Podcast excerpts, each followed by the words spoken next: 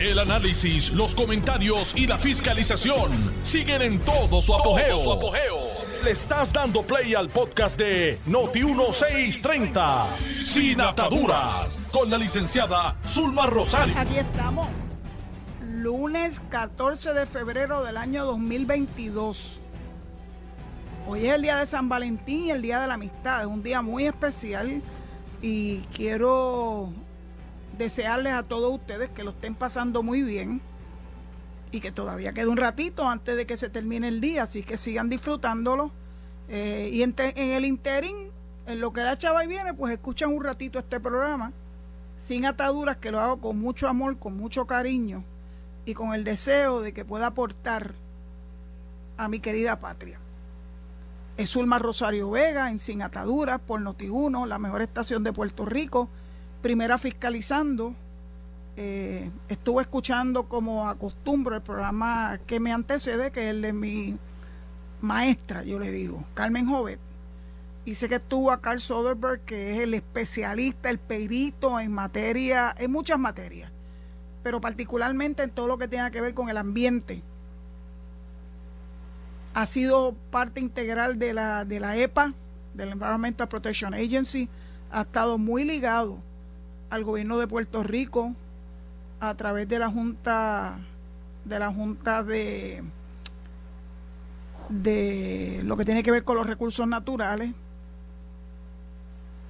Y ha estado dándonos unas lecciones magistrales de la importancia del reciclaje y cómo el issue de los vertederos que se nos están cayendo encima y que no vamos a saber qué vamos a hacer con la basura, porque como no, no reciclamos, como no hay a dónde llevar el reciclaje, algunos municipios lo recogen, yo sé que Cabo Rojo recoge algo de reciclaje, eh, pero no lo suficiente como para poder desviar esa basura que muy bien pudiera reutilizarse este, a los vertederos y seguir llenando a los vertederos hasta que ya no podamos más. Está hablando del litio y que las baterías actualmente, según la información que él dio, apenas tienen cinco años de duración y qué se va a hacer con ellas. Él dice que es una gran oportunidad para que el pueblo de Puerto Rico monte, o el gobierno, no todo tiene que ser el gobierno, puede ser una empresa privada, monte un, un reciclaje de estas baterías y que se puedan reutilizar porque los depósitos de litio en el mundo entero son bien reducidos y eso va a ser peor que el petróleo. Porque si es con el petróleo y nos tienen los dedos amarrados, ustedes han visto cómo ha seguido subiendo el, ¿verdad? el precio de la gasolina y sube a la menor provocación.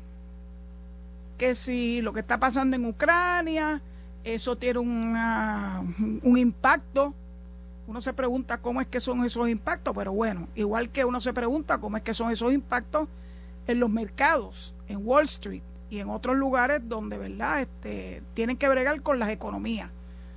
Pues mira, eso es, it is what it is, como dicen ciertos personajes por ahí, que no son de ellos, esa frase no tiene nada que ver con el personaje. Puerto Rico tiene que despertar de un letargo. Si nosotros no nos dedicamos verdaderamente a reutilizar lo que producimos y lo que lamentablemente consumimos. Muchas veces son cosas que se consumen una sola vez. Y hay que reciclarla, hay que reusarla. Hay que reducir ¿verdad? E-, el uso de esos materiales, especialmente el plástico, porque eh, el aluminio tiene un mercado en Puerto Rico, todavía tiene un mercado. De hecho, este fin de semana yo estuve en mi finquita allá cerca del el barrio Anones en Las Marías y escuché varias veces durante estos tres días que estuve por allá, disfrutando verdaderamente eh, de, de lo que significa estar en el campo. Ese es mi tercer paraíso.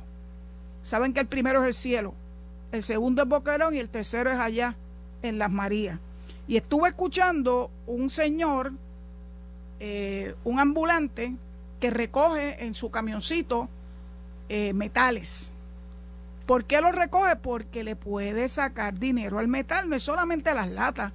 las ventanas, Miami, esas cosas que ahora la gente pues lo, la están cambiando por otro tipo de ventanas, pues todo eso, puertas de metal, pues mire, el metal sí tiene por lo menos un, un mercado en Puerto Rico.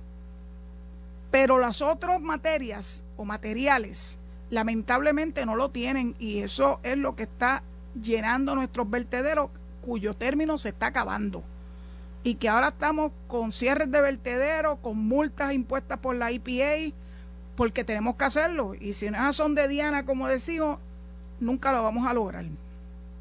Así que gracias a Carl Soderberg, gracias a, Carmen Jovet por alertarnos sobre esta situación. Estuvieron hablando hasta del desierto de Atacama allá en, en Chile. Eh, no sé si ese fue donde se metieron aquellos mineros a hacer una, ¿verdad? una actividad de minería y terminaron metidos adentro y no pudieron salir. Y fue un proceso que siguió el mundo entero, el rescate de los mismos.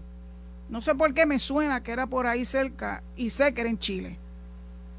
Así que la minería no es precisamente una actividad que es, que es eh, segura, es muy riesgosa. Y si podemos obtener el material que se necesita mediante el reuso, como es el caso del litio, pues miren, mucho mejor que depender de tercero, vamos a hacerlo nosotros. ¿Qué nos está pasando?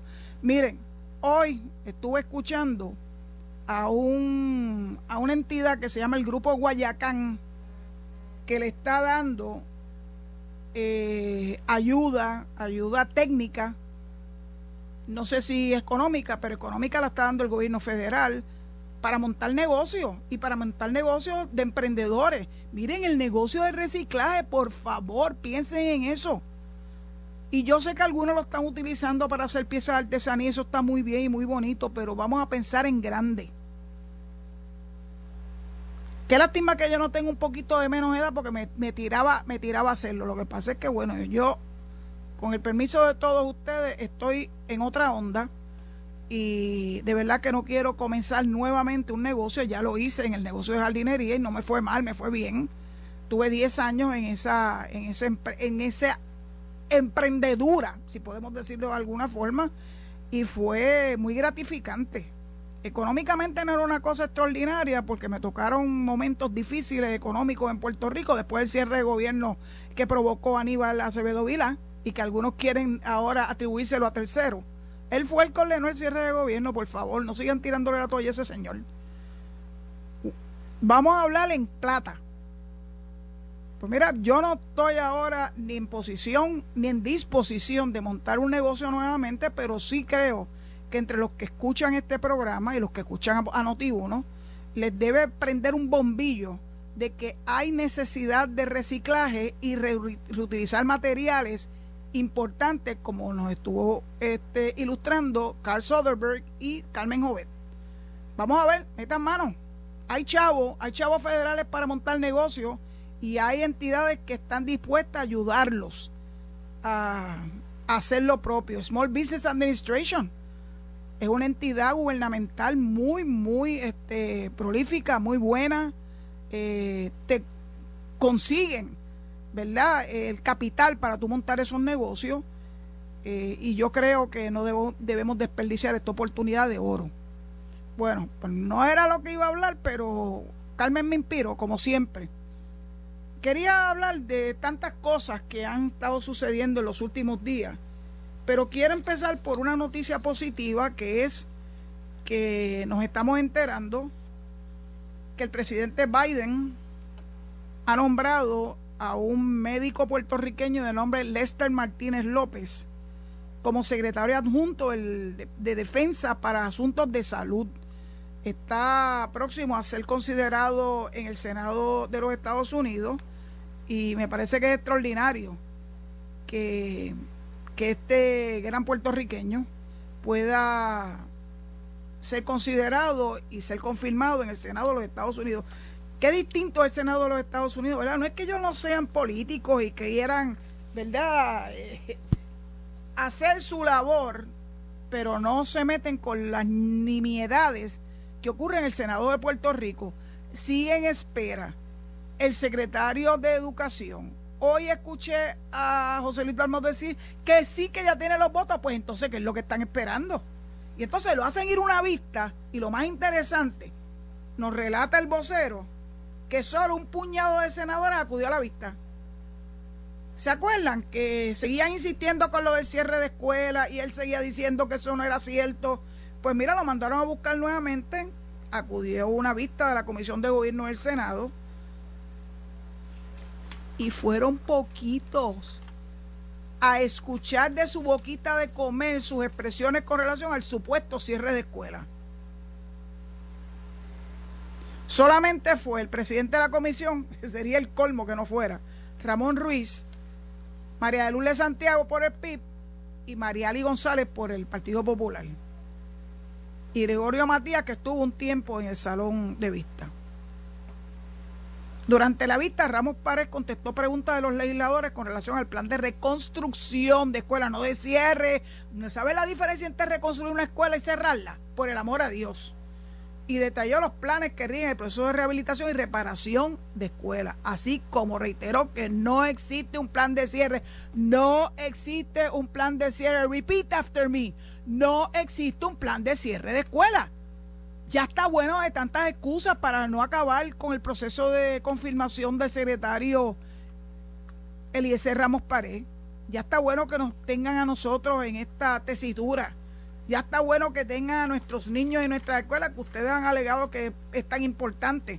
Y la tienen sin un secretario en ¿verdad? Confirmado, en propiedad. Sigan con el julepe. Sigan con el julepe y después no se quejen de que no echamos hacia adelante. Tengo otra buena noticia. Carlos Case, quien fue director del FBI en Puerto Rico y que yo he echado mucho de menos, fue una persona muy accesible, muy boricua. Eh, conocía nuestra idiosincrasia maravillosamente bien, regresa a Puerto Rico, pero no al FBI, sino a una empresa local que se llama AGMA Security Services, que tiene la sede en Hormiguero, va a estar cerquita de mí. Espero que cuando esté por acá podamos ir a tomarnos un cafeíto cerca, allí donde tanto me gusta a mí tomar café, allá en Friends Café. Vamos a ver. Bienvenido. Ah, también viene Héctor Agosto, a quien conozco también, el coronel Héctor Agosto de la Policía de Puerto Rico, después de 34 años en la policía coronel de cuatro estrellas, y también va a estar trabajando directamente directamente con esa empresa donde va a estar Carlos Cases en función de director principal de operaciones. Me parece extraordinario, qué bueno. Puerto Rico necesita gente como Carlos Cases con la experiencia que él tiene eh, extensa y que tiene mucho que todavía darle a nuestra, a nuestra patria querida. Me permito hablarle un ratito de lo que está pasando en Ucrania, porque yo sé que es difícil poder comprender qué es lo que está pasando, pero he podido tener acceso a tres noticias que lo dicen mucho, que dicen mucho. Por ejemplo, hay una que sale hoy, lunes 14 de febrero, en el nuevo día, en las primeras páginas, donde hay una foto de un niñito, un niñito que no debe tener más de 7 u 8 años, y tal vez estoy exagerando, que está aprendiendo a cómo retirar municiones de un cargador de un arma de fuego. Le voy a dar la noticia porque se me pararon los pelos. Esto es en Ucrania. Un niño practica con dificultad y bajo supervisión adulta cómo retirar municiones del cargador de un arma de fuego durante un entrenamiento de combate para civiles, organizado por la Unidad de Fuerzas Especiales Azov de la Guardia Nacional de Ucrania en la región de Donetsk, al este del país. A medida que los intentos diplomáticos de países europeos y Estados Unidos por detener una posible invasión rusa en Ucrania parecen no avanzar, más y más ciudadanos se unen a cuerpos casi militares que ofrecen entrenamiento sobre cómo defenderse a sí mismos y a sus propiedades. Son conocimientos que es bueno, esto es una cita, son conocimientos que es bueno tener incluso si nunca llega a necesitarlos, comentó F. Irina, a F. Irina, una economista que pasa de los 30 años y que expresó su confianza en que no hay una guerra con Rusia. Tener conocimientos básicos sobre primeros auxilios o sobre cuál debe ser la conducta en caso de emergencia ayuda a evitar el estrés, la ansiedad y sentirse mejor preparado desde el punto de vista psicológico. En el fin de semana, más de 20 países llamaron a sus ciudadanos a salir de Ucrania, después que Washington alertara de la posibilidad de un ataque ruso en cualquier momento. Entre ellos Alemania, Bélgica, Grecia, Italia, España e Israel. Las cosas no pintan bien en Ucrania. Y como a veces es difícil entender de dónde nacen estos, ¿verdad? estos intentos de invasión, tengo que reconocer una columna que escribió eh, don Rafael Cox Salomar, que explica muy detalladamente cuál es el trasfondo de lo que está ocurriendo en Ucrania. Y me permito compartirla con ustedes porque yo sé que no todos ustedes leen este periódico. Así que, dicho eso, pues me gustaría poderlo compartir. Dice, el ABC de la crisis en Ucrania, detonante de guerra mundial, mientras en Puerto Rico los maestros alzan su voz para reclamar lo que en justicia le corresponde, desde las heladas tierras que separan a Rusia de Ucrania, nos llegan noticias sumamente preocupantes. Y es que todo indica que Vladimir Putin finalmente ha decidido invadir a Ucrania, lo que con toda certeza perdón, desatará una delicada crisis de seguridad en el corazón de la Unión Europea, con consecuencias potencialmente devastadoras para la alianza transatlántica entre Bruselas y Washington. Tanto su retórica y visión revisionista de la historia de la región, me gusta eso, visión revisionista de la historia. O sea, ah, arriman la sardina a su brasa conforme le convenga históricamente. Es la forma más pueblerina de decir esto, la revisión historia. Así como su reciente trayectoria, particularmente su intervención militar en la ex República Soviética de Georgia en el 2008 y su anexión de Crimea en el 2014, que era un territorio que también estaba junto al de Ucrania. Y ahí empezaron los problemas. Difícilmente dan espacio a otra conclusión. La guerra se nos viene encima. ¿Y por qué el tranque entre Rusia y Ucrania? Porque para Putin y los altos mandos de su gobierno, Ucrania y Rusia conforman una sola nación psicológicamente vinculada por la historia, la lengua y la religión. Desde su óptica, la proclamación de la independencia política de Ucrania a raíz de la disolución de la Unión Soviética en 1991 constituyó una ficción jurídica, así les llaman, una ficción jurídica, de dudosa validez, a través de la cual se desmembró la integridad territorial de la Rusia histórica que incluía a Ucrania. Y para Putin, tal agresión se fraguó desde Washington. Sí, siempre la culpa la tienen los Estados Unidos. Eso me suena como a Cuba también. Increíble, lo mismo y con la anuencia de Londres, París y Berlín a consecuencia de la torpeza de Boris Yeltsin, con el único propósito de hacer de Rusia un satélite débil y sumiso de Occidente. Bueno, no sé si ustedes piensan que Rusia debe tener, ¿verdad? Todo el poderío militar y económico, porque para que ustedes creen que lo quieren. ¿Por qué ustedes creen que no están de acuerdo con que Occidente, eso incluye a los Estados Unidos, no esté dispuesto a que se lleve nuevamente por el medio a otro país, en este caso Ucrania, para seguir aumentando su poderío, su poderío militar y económico? ¿Y qué se creen? ¿Que nos vamos a quedar cruzados de brazos? Nacarile del Oriente. Por eso la OTAN, ¿se acuerdan que hace dos semanas yo les hablé de cómo nació la OTAN? Eh, que es la organización organización del Tratado del Atlántico Norte, que tiene cerca de 30 a 30 y pico de países y que Ucrania está pidiendo desde el 2014 ser admitido a esa organización, donde los países de Europa se cubren las espaldas y se protegen porque ningún país de Europa es lo suficientemente eh, poderoso desde el punto de vista militar como para poder hacerlo solo. De eso sea, de eso precisamente fue que se valió Adolfo Hitler allá cuando la Segunda Guerra Mundial. La tesis central de Putin, tal y como él mismo lo detalla en un artículo de esa autoría publicado por la Cancillería rusa el 12 de julio del 2021, es que cuando Ucrania salió de la Unión Soviética, se llevó más territorio de lo que en estricto derecho le correspondía y por consiguiente se ha adueñado con la complicidad de Occidente siempre the usual suspects, de territorio ruso poblado por rusos, quienes hoy son víctimas, ay Dios mío, del discrimen e indiferencia de las autoridades ucranianas en Kiev. Pobre ruso.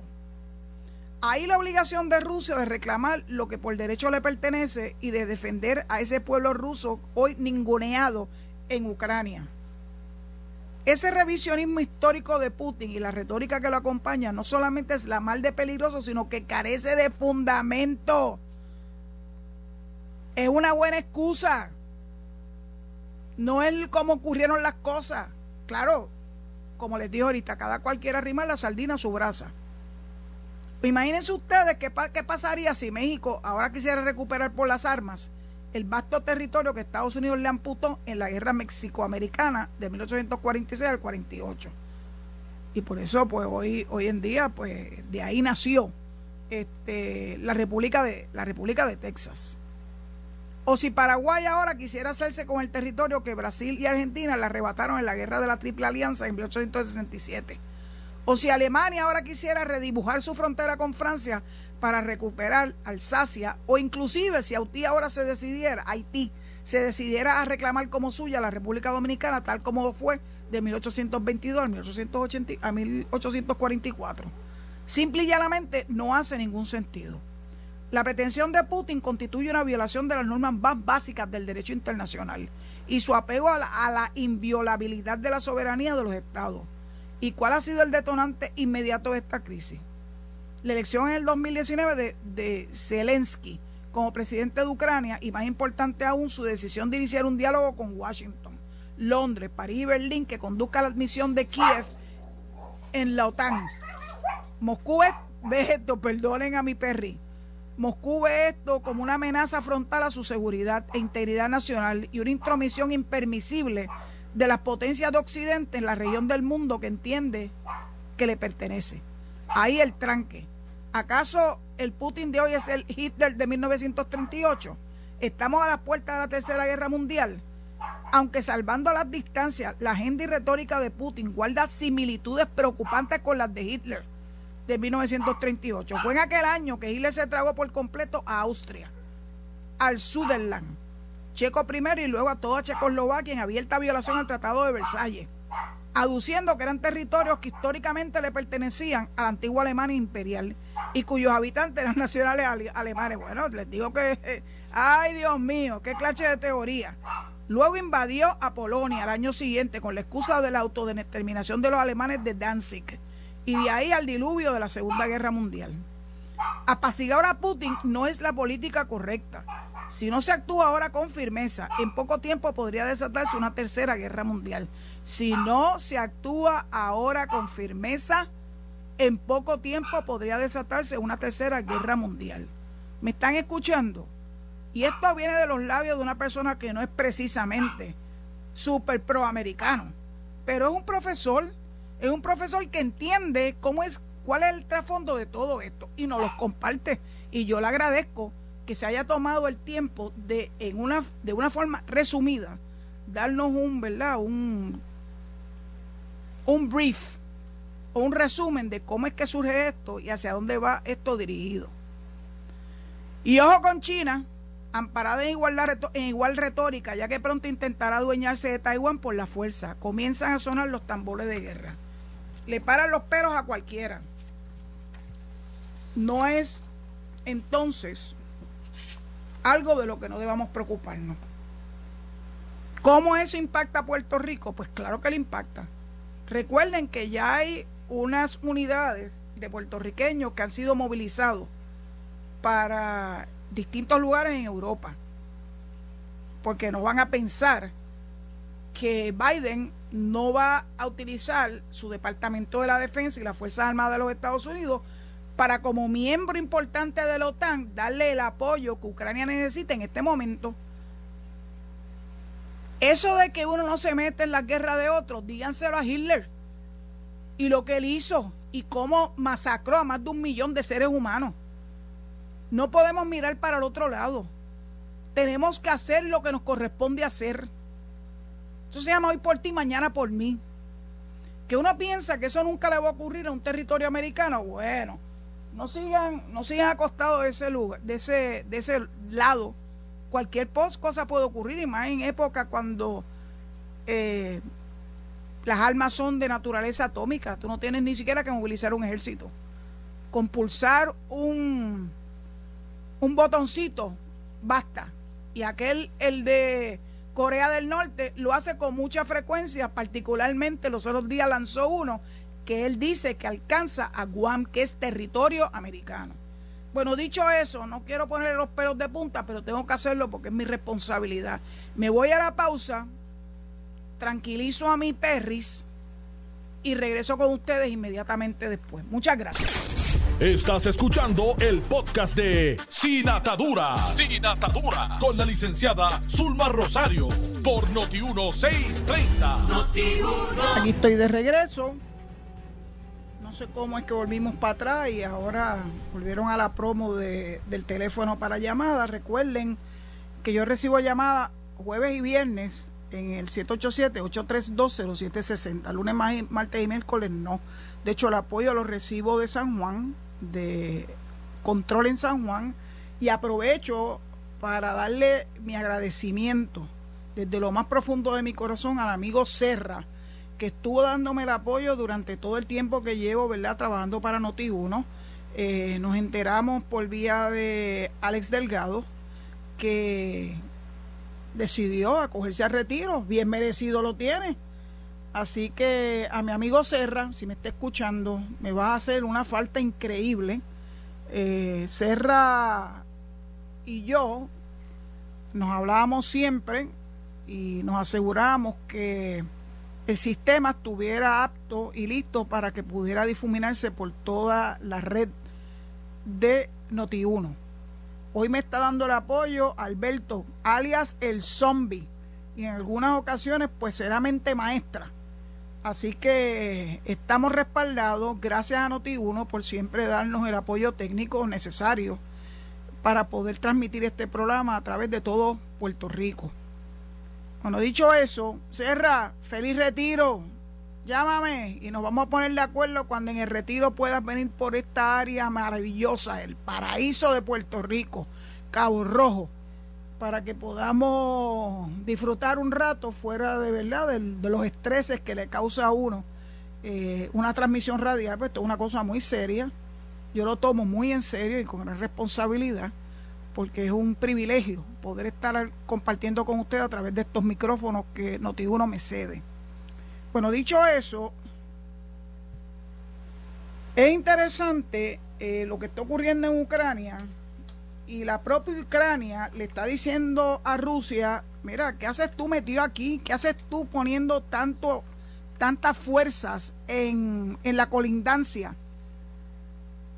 Así que una de las cosas que nos indica la agencia EFE es que el gobierno ucraniano exigió ayer una reunión con Rusia y todos los países participantes del documento de Viena de la OTAN tras ignorar Moscú el ultimátum que tenía para responder de forma detallada sobre sus actividades militares cerca de la frontera con Ucrania. El gobierno ucraniano le dio a Moscú 48 horas para el encuentro Rusia ni ha respondido a nuestra solicitud bajo el documento de Viena sobre medidas destinadas a fomentar la confianza y la seguridad, presentada por Ucrania el pasado viernes para lo que tenía hasta ayer, dijo el ministro ucraniano de Exteriores, Kuleva, Dimitro Kuleva, en su cuenta oficial de Twitter. Ahora todo el mundo se comunica por Twitter. Así que los que no estén en Twitter se quedan atrás, no se enteran de lo que está pasando en el mundo entero.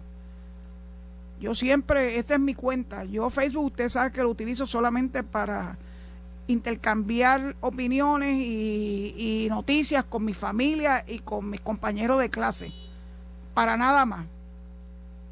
Exigimos una reunión con Rusia y todos los estados participantes dentro de 48 horas para abordar el refuerzo y redespliegue junto a nuestra frontera y la Crimea temporalmente ocupada. O sea que Ucrania no se da por vencido de recuperar la Crimea, que se la arrebató Rusia en el 2014. Kuleva recalcó que Rusia debe cumplir sus compromisos con la transparencia militar para desescalar las tensiones y mejorar la seguridad para todos si quiere hablar con seriedad sobre la seguridad indivisible en el espacio de la Organización para la Seguridad y la Cooperación en Europa. Ucrania apeló el viernes al documento de Viena y exigió a Rusia que proporcione explicaciones detalladas sobre sus actividades militares cerca de la frontera ucraniana, donde han concentrado más de 100.000 tropas y armamento pesado. Aplicamos oficialmente el mecanismo de reducción de riesgo y exigimos a Rusia que brinde explicaciones detalladas sobre las actividades militares en las áreas adyacentes a Ucrania y la península de Crimea temporalmente ocupada. Rusia y Bielorrusia llevan además a cabo desde el jueves hasta el próximo día 20, 20 maniobras conjuntas en territorio bielorruso, a pocos kilómetros de Kiev. El mismo jueves, el mismo jueves perdón, Rusia también comenzó maniobras navales en el Mar Negro. Ay, Dios mío. El documento de Viena de 2011 sobre medidas de fomento de la confianza y la seguridad es vinculante y obligatorio y de obligatorio cumplimiento para todos los miembros de la OSCE. Conforme ese documento, Rusia debe informar sobre las áreas exactas de la actividad militar, anunciar fechas del fin de las maniobras y otros datos como el número de unidades militares participantes, el tipo de arma y el equipo y el equipamiento militar utilizado. Las tensiones entre Kiev y Moscú se han incrementado desde noviembre pasado después que Rusia emplazara más de 100.000 tropas en las cercanías de la frontera ucraniana, lo cual disparó las alarmas en Ucrania y Occidente, que denunció los preparativos para una invasión. El presidente Biden habló ayer por teléfono con su homólogo ucraniano, Zelensky, a quien reiteró el compromiso de su país con la soberanía y la integridad territorial de Ucrania ante un posible ataque por parte de Rusia. Según informó la Casa Blanca en un comunicado, Biden trasladó a Zelensky que Estados Unidos responderá de forma rápida y decisiva junto con sus aliados y socios a una agresión rusa en Ucrania. Y miren esto. En diciembre, Rusia exigió a Estados Unidos y a la OTAN garantías de seguridad vinculantes para impedir que la Alianza Atlántica se expanda más hacia el este y se emplace armamento ofensivo cerca de su frontera, habráse visto. O sea que Rusia sigue para adelante y la OTAN se tiene que replegar. Ah, no, no, no, no, no caminen hacia acá. No tienen nada que buscar acá. ¿Qué es lo que se creen? La verdad es que a veces uno se queda increíblemente anonadada con las pretensiones de la gente. Bueno, ya les dije y hablé de Ucrania, manténganse, manténganse pendientes. No quiero, eh, ¿verdad?, que, estén preocupados, pero estén preocupados, deben estar preocupados. No nos cojan a nosotros este, dormidos. Vamos a hablar de otras cosas, vamos a hablar de Tatito un ratito, ¿qué les parece? ¡Ay, Tatito! Ahora resulta que Tatito está indignado con los gremios después que le dio alas al alimán por soñoso y los alentó porque entendía que el aliento de esta gremio sindicalista iba dirigido única y exclusivamente al Ejecutivo y al gobernador, ahora resulta que él está preocupado, preocupado por las actitudes prepotentes de los sindicalistas. Miren, miren lo que dice, es que esto a mí me, me pareció un poema. El presidente de la Cámara, Tatito Hernández, catalogó a la cúpula directiva como radicales con agenda politiquera. Mira, Tatito, no digas eso, que te van a zumbar, a lo mejor con una de esas bombas incendiarias que eh, dice Calle 13. Ten mucho cuidado, que te va a caer chinches encima. ¿Por qué es que ahora las organizaciones sindicales quieren hacerle mollero a la legislatura. Bueno, porque la legislatura tiene un proyecto de ley para poder viabilizar el plan de ajuste de la deuda y que se le puedan pagar los primeros 10 mil millones a los tenedores del ajuste de la deuda. Ellos entienden que la Junta de Control Fiscal va a dejar esto por la libre. Esto, ellos entienden, estoy hablando de los sindicalistas, los que andan formando siempre algún fostro, los de la marcha del viernes la del miércoles, la del 18 y la de más adelante y la de más atrás. Porque ahora le han cogido el gustito a estar marchando y no trabajando. Esto es una cosa increíble. Le dan lo que quieren, pero no es suficiente. Y ahora no quieren que la legislatura haga lo que le corresponde en ley hacer, porque eso es parte del plan de ajuste de la deuda. Comenzar el proceso de empezar a pagarle a las entidades a las que el Puerto Rico, el gobierno de Puerto Rico les debe. Paga para que te acredite, se llama eso. No, pues ellos no quieren, porque eso dice que va a parar a las manos de los buitres. Bueno, pues yo quiero que ustedes reconozcan y entiendan que muchos de esos bonistas son boricuas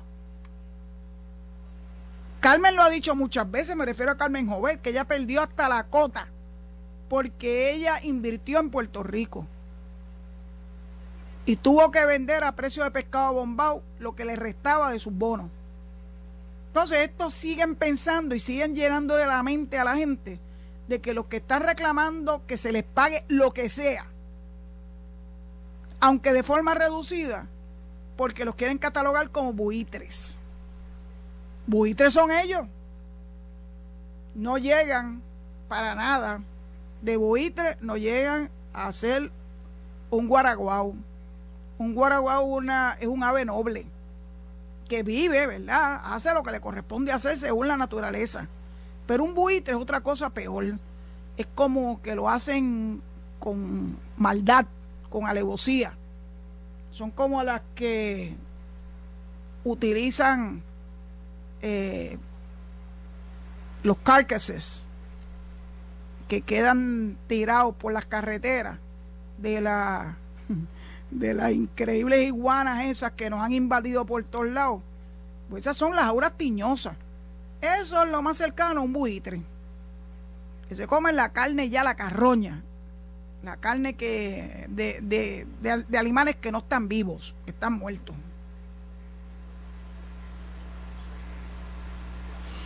Y miren lo que dice Tatito a los líderes sindicales, con qué credibilidad el gobierno de Puerto Rico va a solicitar la, la salida de la Junta si no se incluye el pago de la deuda reestructurada.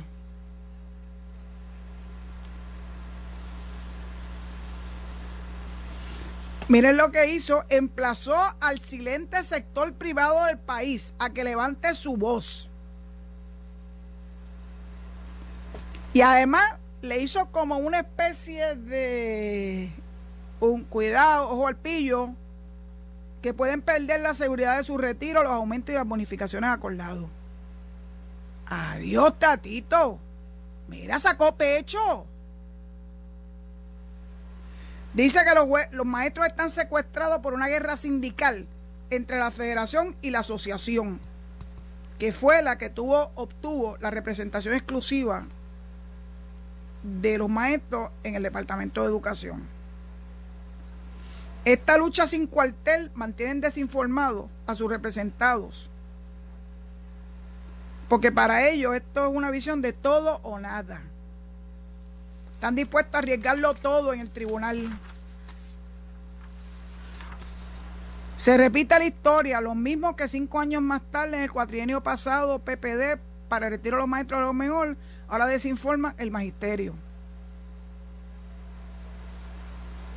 Maestro, no se debe engañar, dice Tatito. La Cámara siempre ha cumplido nuestra palabra con los maestros. ¿En serio, Tatito? Mira, si los otros días conseguimos a través de las redes sociales un listado de todos esos que votaron a favor de lo que eventualmente se convirtió en la nefasta ley 3 del 2013, toda la delegación del Partido Popular votó a favor de eso. Hicieron añicos al sistema de retiro y ahora me vienen a mí con el cuento de que ellos siempre han protegido los intereses de los empleados públicos, incluyendo a los maestros. Por el amor a Dios, hay que tener pantalones. Lo que pasa es que la historia está ahí escrita. La evidencia está clara y no puedes tergiversarla porque ahí está tu votación y tú fuiste uno de los primeros que votó a favor de ese proyecto de ley que eventualmente se convirtió en la ley 3 del 2013. Y ahora quieren echarle la culpa a otros. Mira, la culpa es de ustedes. La masacre que hicieron con el sistema de retiro lo hicieron ustedes. No se los voy a dejar, siempre se los voy a recordar. Empezaron en la época de Aníbal Acevedo Vilá. Cuando descapitalizaron el sistema de retiro para que no se les olvide jamás. Con Juan Cancela Alegría que anda por ahí, Mondo y Lirondo. Y durante un tiempo, no sé si todavía, era un asesor en la legislatura popular. Miren qué clase de asesor. Descapitalizó el sistema de retiro. Aprobaron la ley 3, que fue la debacle para los maestros y para los servidores públicos. Aumentó la edad de retiro, redujo lo que iban a recibir como, ¿verdad? Como pensión. Y todavía se atreven a decir que ustedes son los palanides de la justicia. La verdad que hay que tener fuerza de cara, fuerza de cara. Bueno, quiero terminar el programa de hoy sin tener que estar preocupándome por los tatitos de la vida, pero les voy a decir que hay otra preocupación. Y esta preocupación surge de una actividad muy seria donde participaron muchísimas entidades, que dice que el problema de que nos estamos encaminando a ser una égida insostenible es un problema real se redujo la tasa de natalidad, o sea que hay cada vez menos nacimientos. Gracias a Dios que la expectativa de vida de nosotros, los que pasamos de los 60, es cada vez mayor. Gracias a Dios, estamos en salud. Y entonces esa ecuación que hay pocos nacimientos y muchos viejos, es una ecuación que para algunos de estas personas economistas es peligrosa. Pues miren, ahora le voy a dar yo otra opinión. Esos que están buscando algún tipo de empresa, piensen en nosotros los viejos, para darnos servicio a nosotros los viejos, hasta agencias de viaje, para que nos creen viajes a las personas mayores que tenemos algunos, yo no, pero algunos tienen dificultad de movimiento, pues miren, busquen ese nicho. A los que estudian medicina, estudien gerontología. Yo sé que algunos que todavía quieren, quieren seguir en el ámbito de, los, de la pediatría, pero lo que, lo que está en boga es la gerontología, la medicina para los viejos. Porque es importante que los médicos se pongan de acuerdo y no puede ser que un médico ande por un lado y otro médico ande por el otro. Así que ahí tiene otro gran nicho.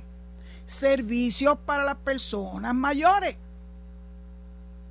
piensen, elaboren un plan de negocio, preséntenselo al Small Business Administration, busquen el apoyo técnico del Grupo Guayacán y de otros grupos que le dan la oportunidad de revisar sus planes de negocio y decirles si están bien encaminados o no. No se tiren al desperdicio. Yo fui media, media atrevida porque yo no hice ningún plan de mercadeo pero a mí yo siempre he utilizado mucho el sentido común y el lugar donde establecí el negocio, la jardinería, era un lugar, un lugar donde había mucho tráfico, en un lugar hermoso en el Valle de Lajas, donde es la carretera que une a dos poblados importantes en este lado, Parguera y Boquerón. Y créanme que fue exitoso, muy exitoso. ¿Y cuáles eran nuestros clientes principales? La gente que venía a pasar los fines de semana o los veranos, que venían del área metropolitana, y gente con capacidad económica. Así que podíamos proveerle a ellos productos al, al alcance de los bolsillos de ellos, además de los productos eh, más, más económicos. Yo no tengo ni una maestría en nada de eso, pero tengo mucho sentido común y quiero compartirlo con ustedes para que les sirva a ustedes de aviso de que hay cosas que cada uno de ustedes puede hacer, que no se achanten, que no le tengan miedo a ser emprendedores. Ahora ustedes tienen una ayuda que yo no tenía en aquel momento. Yo formé esto en el 2000, en el 2001. Y sí, recibí alguna ayuda técnica de cómo formar un negocio de Small Business Administration, pero de la parte de para las mujeres, que lo tenía la Universidad de Sagrado Corazón. De hecho, estando cogiendo el curso, fue que ocurrió el, fatídico hecho del 9-11. Y fue allí donde pudimos ver aquellas imágenes que jamás olvidaré. Y que tuve yo que ir calladita a la maestra y decirle, mire, yo creo que nos debe soltar a todos porque está ocurriendo algo muy serio, no sabemos qué, pero yo le sugiero que suelte a los estudiantes porque puede estar estallando una guerra en este momento. Que era lo que pensábamos todos y bueno, potencialmente lo era. Hubo muchas pérdidas de vida, tanto en la Torre Gemela como en el Pentágono, como en el avión, que los pasajeros, héroes, tumbaron antes de que fuera a parar ese avión o al Congreso o a la Casa Blanca. Así que existen programas para ayudarlos, para que ustedes puedan ver otras cosas en esta vida. No desperdicien las oportunidades. Así que para nosotros los viejitos deben pensar cómo nos van a ayudar. Y para finalizar, para finalizar, hay alguien que me está diciendo, yes, vamos para allá, eso es lo que tenemos que hacer. ¿Cómo el fraude ha escalado a través del Internet y yo soy una usuaria del Internet. Porque a través del Internet es que yo puedo tener acceso a las redes sociales, particularmente a mi Twitter querido. Miren esto, y con esto voy a terminar, no le quiero agregar el día, el día de San Valentín. Enamorados por Internet perdieron 547 millones. ¿Cómo se dio eso?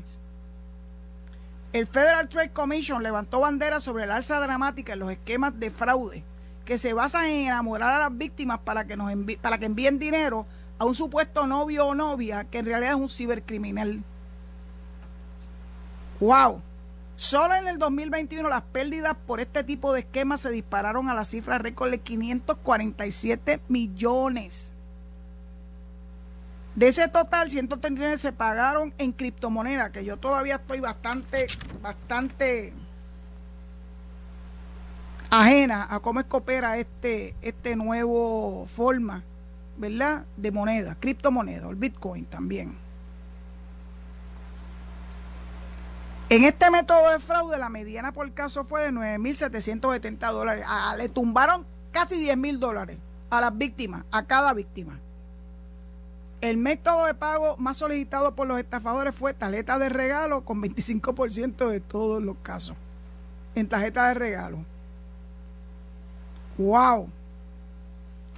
Al menos en el 2019 el Internet era la vía más común para que las personas se conecten por primera vez con potenciales parejas, ya sea por redes sociales o por plataformas con ese fin. Es que ya la gente no se enamora de otra forma. ¿Qué pasa? Hay formas para enamorarse, miren. No todo puede ser a través del Internet. Había un anuncio extraordinario de una muchachita joven que había echado un lado a una persona que parecía ser un buen, un buen prospecto, un buen partido, como decían en mi, en mi época, porque esa persona no tenía ninguna, ninguna página en las redes sociales. Y que eso para ella era como el indicio de que estaba detrás de una actividad nebulosa. O sea que si no tienes internet y no tienes una red social, entonces tú no vales la pena. Yo espero que la juventud de hoy utilicen el sistema tradicional, conociéndose de frente en actividades de las escuelas, en actividades de las universidades, que le puedan ver la cara. Claro que puede haber un sinvergüenza y creo que lo estuvo discutiendo también Carmen con la doctora Quiñones pero es más, más riesgoso el que lo hagas a través del internet porque ahí tú no ves nunca la cara real. Hay mucho fraude. Que dicho eso, esto va dirigido, mira, no solamente a la juventud. Yo conozco a alguien que se enamoró por internet y se casó y enviudó. Créanme que le estoy diciendo una historia real. Y no era ninguna premium chicken, de hecho era mayor que yo. Pero la verdad es que fue un riesgo muy grande. En otras épocas, ahora los, griegos, los riesgos son mayores. Así que pórtense bien, no hagan barbaridades. Traten de conseguir pareja de la forma un poco más tradicional. Universidades, iglesias, escuelas, clubes aprovechen y den la mano en algún club cívico. De esos que le dan la mano a la gente que tiene tanta necesidad y tal vez ahí consigan a alguien que esté a la par con usted y que le pueda brindar ese amor que muchos de ustedes están buscando. Dicho eso, ahora no me voy a convertir en una madama, solamente les digo que se queden en sintonía con Noti1, la mejor estación de Puerto Rico. Gracias Zombie por darme, por darme la ayuda. Eh, y será esta mañana, si Dios lo permite, a esta misma hora, a las 4 de la tarde sin atadura. Su amiga Zulmare Rosario se despide, dejándole el micrófono a mi amigo Enrique Quique Cruz en Análisis 630 y posteriormente a Luis Enrique Falú, el gobernador de la radio. Será hasta mañana si Dios así lo permite. Muchas gracias por su sintonía. Esto fue el podcast de Noti1630, sin ataduras, con la licenciada Zulma Rosario. Dale play a tu podcast favorito a través de Apple Podcasts, Spotify, Google Podcasts, Stitcher y notiuno.com.